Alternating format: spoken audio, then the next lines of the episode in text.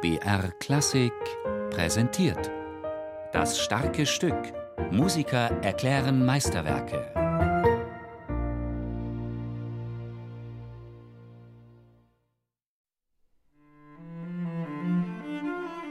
Was mich so begeistert an diesem Werk ist, dass es genau wie das erste Cellokonzert wunderbar orchestriert ist ab und zu mal ein paar Holzbläser, nie ein wirklich fetter Orchesterklang, sondern wir haben es hier mit ganz feinen Klängen zu tun. Das merkt man vor allem im ersten Stück, im, im Prälude. Das Cello scheint in einen inneren Monolog versunken zu sein.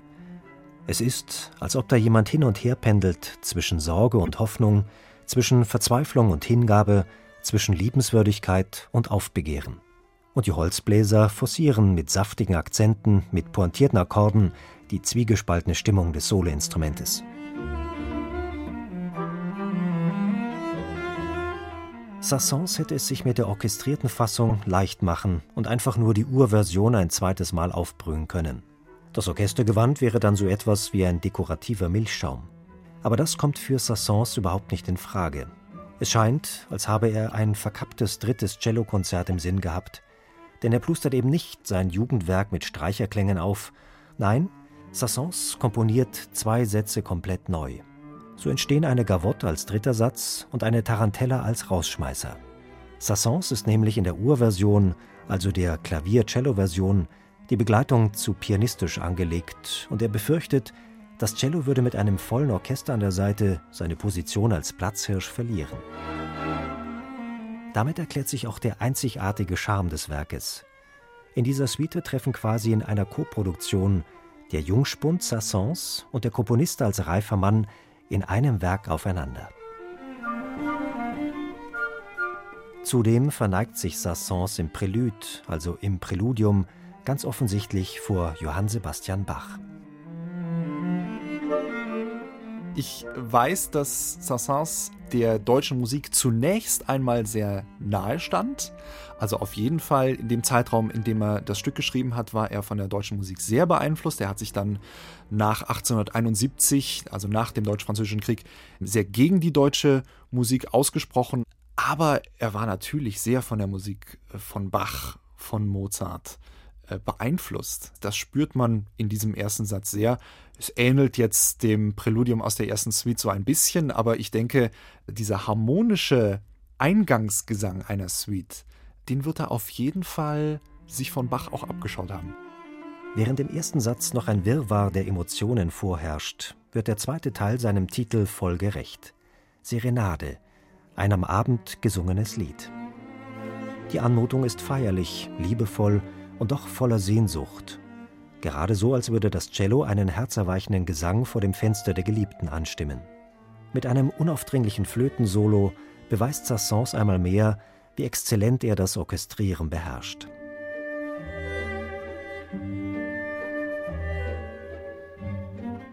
Das samtweiche Cello geht mit der Geliebten einen luftigen Flirt ein. Die Version mit Klavier klingt dagegen vergleichsweise spröde.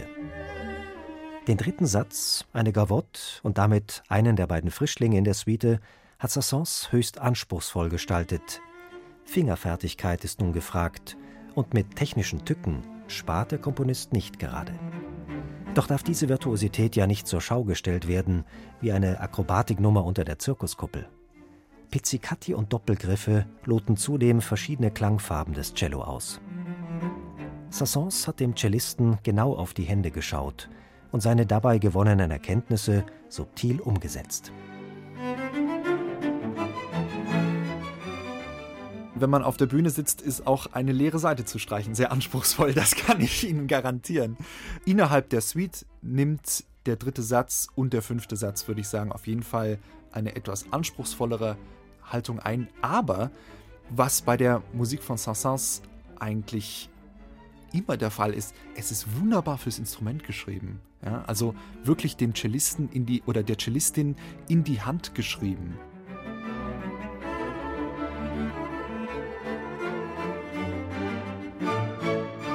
In der Romanze schraubt Sassons nicht nur das Tempo zurück, auch vom tänzerisch leichtfüßigen Wippen des Bogens über die Saiten bleibt nichts übrig.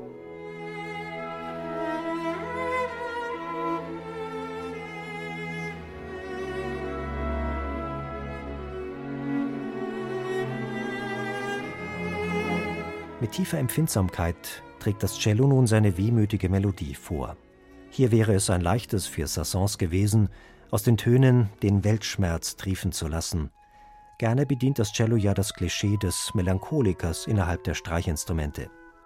Also ich hatte damit ein sehr lustiges Erlebnis und zwar habe ich dieses Stück damals, bevor ich in die Aufnahme ging, tatsächlich mit Klavier einmal gespielt äh, mit meinem Pianisten und der bricht nach fünf Takten ab und sagt, Moment mal, das Stück ist doch für Horn geschrieben. Also es gibt eine sehr berühmte Version für Horn. Insofern war es für mich eigentlich total interessant, diese Horn-Version zu hören, weil es die in sehr viel mehr Ausführungen gibt als die Version für Cello. Und da fiel mir eigentlich auf, dass man dieses Stück nicht zu melancholisch und selbstvergessen nehmen darf, sondern dass man doch einen gewissen Fluss beibehalten muss, damit dieses Stück eben nicht zu selbstgerecht wird, sondern dass man zwar diese Melancholie zeigt, aber nicht in ihr baden geht.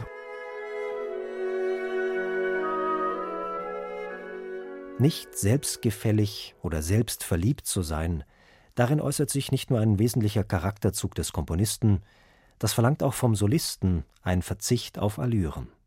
Im Grunde hat der Solist in dieser Suite keine Chance, gleichsam wie ein Stierkämpfer mit stolz geschwellter Brust in die Arena zu stolzieren.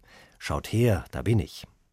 Die immer wieder variierenden Spielchen zwischen dem Solisten und den einzelnen Instrumentengruppen schaffen die berührende Nähe eines kammermusikalischen Werkes, ohne dabei peinlich intim zu werden. Und selbst in der letzten frech derben Tanznummer lässt das Cello nicht nur die Muskeln in furiosen Läufen spielen, sondern distanziert sich mitunter fast ironisierend vom turbulenten Tenor der Tarantella. Der Komponist arbeitet dabei mit diesem Tarantella-Thema, als hätten wir es mit einer Fuge zu tun. Einmal mehr zeigt Sassons, dass er bei Bach gelernt hat. Und damit schließt sich auch auf geschmeidige Art der Kreis zum ersten Satz, dem Prälude. Ich würde sagen, dass man mit dieser Tarantella, die ja quasi den Rausschmeißer darstellt, absolut wieder sehr geerdet und auf die Erde stampfend wieder angekommen ist. Insofern finde ich eigentlich, dass diese Reise, die man durch die Suite geht, eine sehr farbenfrohe ist. Dass man eigentlich durch dieses Stück sehr viele Emotionen durchleben kann.